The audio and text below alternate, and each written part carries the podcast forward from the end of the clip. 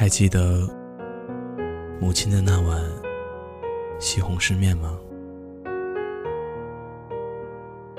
窗外下着雨，我独自在家下了一碗面条。屋子里只有一盏台灯亮着，望着慢慢升起的热气。不知怎的，突然想起了母亲。我不知道有多少人和我一样，和父母越亲密，发生的口角就越多。在伤心困难的时候，宁可憋着，也不会和他们透露半分。在我的脑海里，代沟始终存在。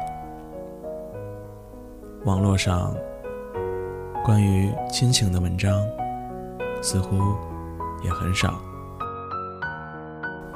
窗外依旧下着雨，面条的热气依旧扑鼻。母亲是个不爱做饭的人。小时候，为了省事，他总会给我送面条吃。谁知道后来，面条成为了我最爱吃的东西。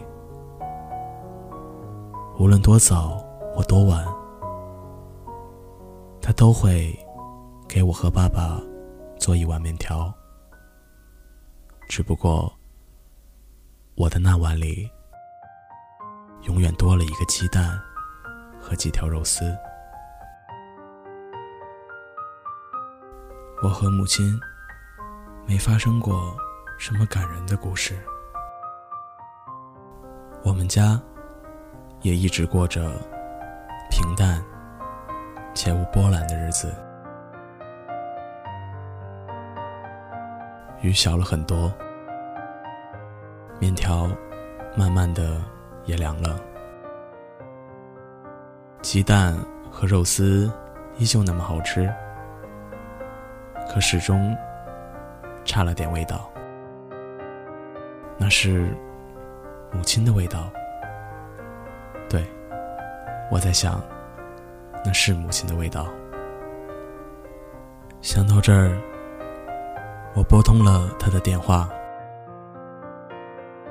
喂，妈。干什么呢？在收拾你的旧箱子啊，没什么小秘密吧？没有啊。翻到什么好玩的，发过来给我看看啊。挂电话之前，我还听到了父亲的声音。热汤面发挥了它的作用。胃暖暖的，困意十足。不知过了多久，手机响了。本想一直睡下去，可母亲说找到了我小时候的日记本。她说：“你小时候写的文字可真傻。”我点开了图片。二月十三日，晴。今天家里停电了，母亲叫我坐着别动。她站在凳子上。过了一会儿，啪的一声，灯亮了。母亲真棒。给他一朵小红花。四月八日，雨，我发烧了，外面还下着大雨。母亲哭了，难道她也病了吗？我以后要保护她，照顾她。再也不会哭泣。不过，西红柿面条真好吃。四月二十三日，请。今天是我的生日，妈妈亲自给我下了长寿面，只有一根的面条，她可真厉害，把我的奥特曼送给他。六月五日，阴。今天老师让我们说自己的愿望。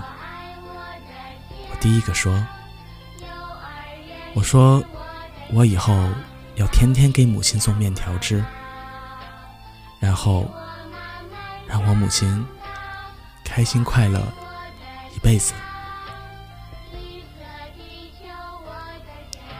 泪水再也不受控制了，我坐起来，拨通了他的电话。爸，妈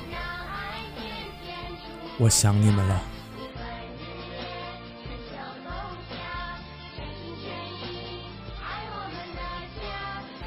我是昆旭，既是主播，也是听众。我们下回再见。